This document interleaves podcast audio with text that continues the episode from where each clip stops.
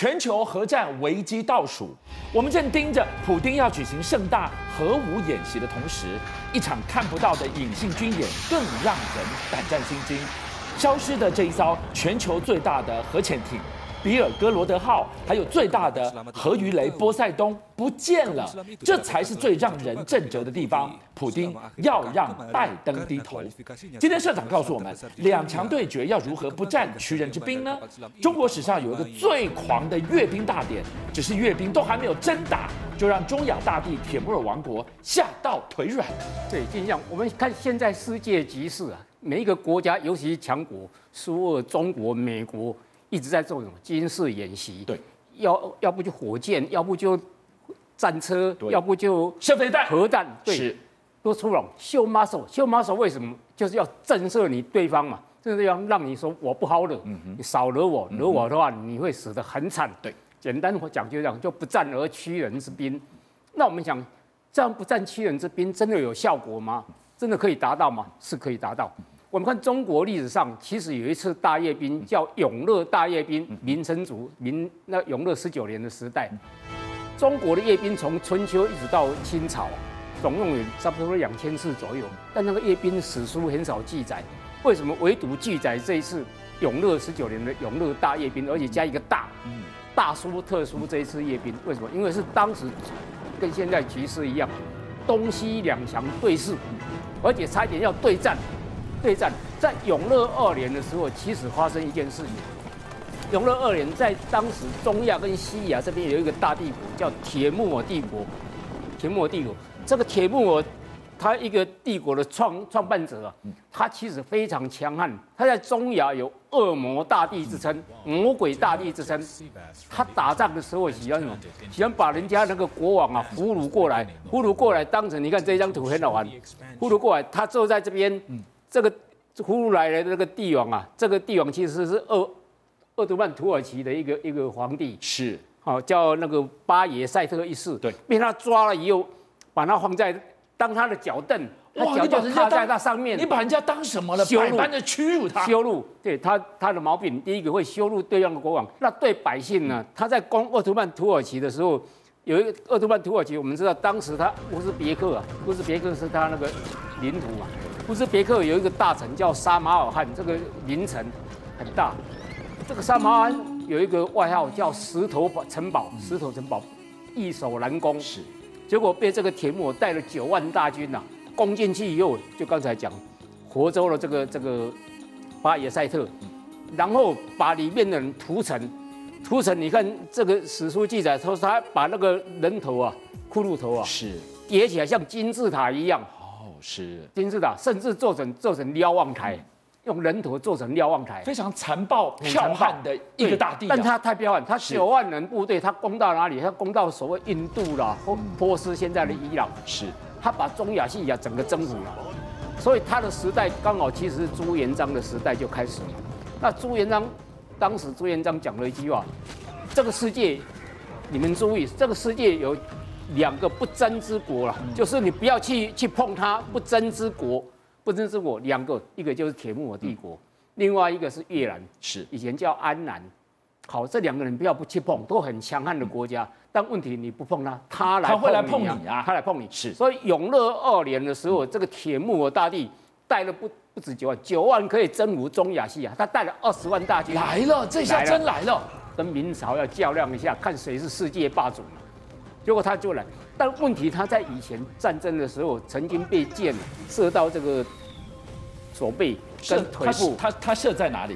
右右右手是右手跟右腿，所以他以为走路一拐一拐，有人叫他脖子大帝嘛。嗯哦，那他在路途途中呢又颠簸，所以那个伤口裂开，对，裂开又不幸还没有打的时候他就死了。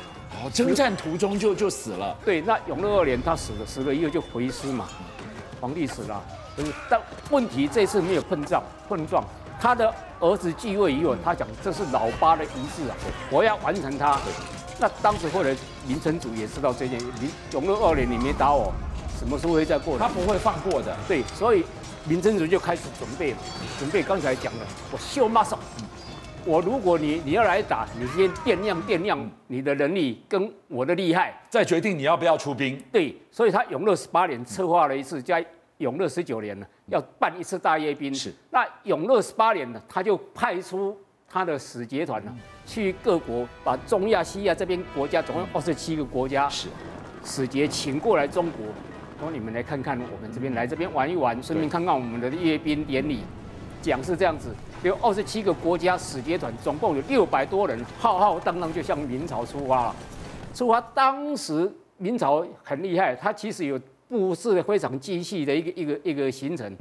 先让他们看什么？看明朝九边，就九个边防军，这小菜一碟了。对，但至少你看看我边防边防军也做做的这么好，好边防军看过了。哦，进入北京的时候。他有的到江南玩啊，有的到天津、山东啊去玩，看看明朝的生活、民风俗。国富民强，你对，其实用意就是讲太好，就是要你看看我的国家多富强、多富足，打仗打的是钱粮啊！你看我们这百姓长富于民，这你们做得到吗？哦，看了半年多以后，永乐十九年二月大阅兵开始。这个大阅兵开始的时候，有一个情况，使节团全部进来了，觐见永乐皇帝。永乐皇帝，你知道所有的使节啊，看到永乐皇帝这个图画了，嗯，要跪拜，都要跪下去的。中国之礼俗要跪拜。有一个国家桀骜不驯，嗯，就是刚才讲的铁木尔帝国的大使，是。铁木尔铁木尔帝国大使跟明成祖明成祖讲了一句话，说我朝无此跪拜之礼，嗯，我们没有这种跪拜的了，面了，嗯。我就是来打你的。对，明成，我说当间谍来看看你的国家怎么样而已嘛。那民政府当时也不讲话，算了。那后来就在北京的怀来县，怀来县北京北方，怀来县一个个大平原，还有怀来城这边，做一次阅兵大演习开始了。开始，你知道当时啊，当时这个阅兵动员多少？十万人，史上最大规模的一次，十万人是，而且把明朝的军军队全部压上来，火炮全部压上来。明朝当时啊，当时有所谓的五金营，是步兵，步兵，另外有一个三千营，骑兵，骑兵，骑兵，另外一个叫神机营，是火炮部队，是，全部都调上来。另外还有一个很特别的，边界少数民族叫土狼兵，这是特战部队嘛？特战部队哦，土狼兵我们在历史上以前我在在电视上讲过，他带领他的一个叫瓦氏夫人。在广西代理广西壮族的少数人，广西壮族有什么好处？他们在山野里面呢、啊，习惯了打猎啦、种种种田啦，那体力非常好，而且打猎的箭术非常好。土狼兵在六十公尺以内，他们在阅兵演习的时候，那是实战呢，不是不是随便秀一秀而已啊。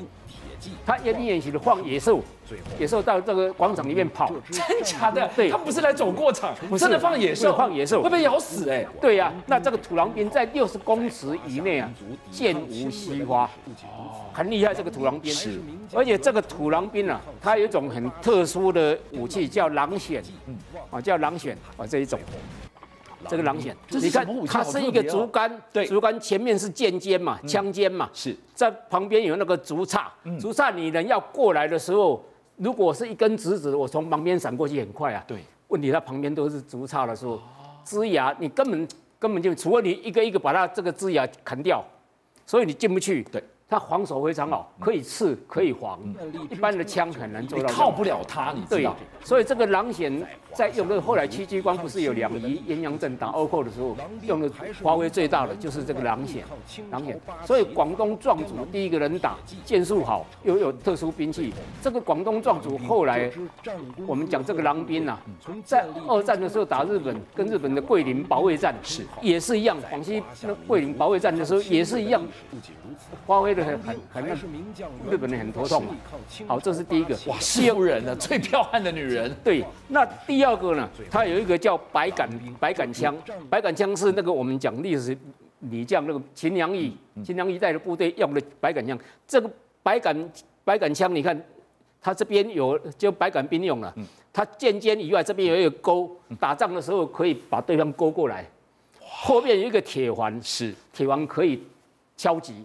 可以敲击，那一枪三用哦。它最主要是登城攻城的时候，它这个枪啊，一个士兵背上去背个十几支、二十支以后，登上去以后，它一枪一枪啊垂下来，这个枪这边的钩可以勾到后面的环，像像绳梯一样啊，可以爬上去，就直接攻城。这第第二个，第三个，他展示一个最厉害的，这是个虎威炮。这个虎威炮，炮一直到清朝初期都用的非常好。这名字取得好啊，跟老虎一样，虎虎生威啊。它事实上，你看它的脚，脚是用虎爪，感觉是那个虎爪哦。对，它这个虎爪是钉在地上，可以钉在地上。对，钉在地上，在打的时候啊，这个震动就小。第一个，第二个，它其实很很小，才两尺长。两尺长，你在打的时候，在扛的时候很轻，很轻便。它可以用骑兵啊，直接就扛在马上带着跑。对，所以明朝是那个我们叫骑炮队，世界上骑兵兼炮兵啊，骑炮队，全世界第一个就是他带行走的火炮部队。对，嗯，火炮。那第三个，他发明了当时世界上最早的机关枪，叫一窝蜂。哇，这我们骂人家说一窝蜂，就这一窝蜂。对，一窝蜂。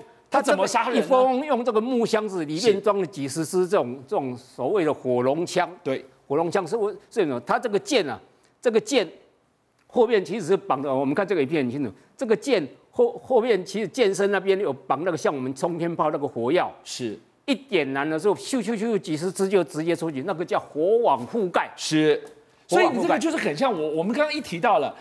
普丁现在还有一个盛大的核军演，他要展示的这个高杀伤力的核弹是子母弹一样的概念。对，你拦可以拦一颗，你可以拦五颗，你拦不了十五颗啊。对，那你看这个一窝蜂如果这样射出去，它在两百七十公尺以内，因为它是火箭推动嘛，它不像我们用弓箭拉了，弓箭拉你强弩之末，到后来就没有力量。是，它这个火箭越挥越快，两百七十公尺以内，大陆其实有做过这种实验。是，现代。做过这种实验，这这种火龙枪一出出去的时候，两百七十公尺以内可以将人体贯穿，射到大腿，大腿贯穿；射到身体，身体贯穿。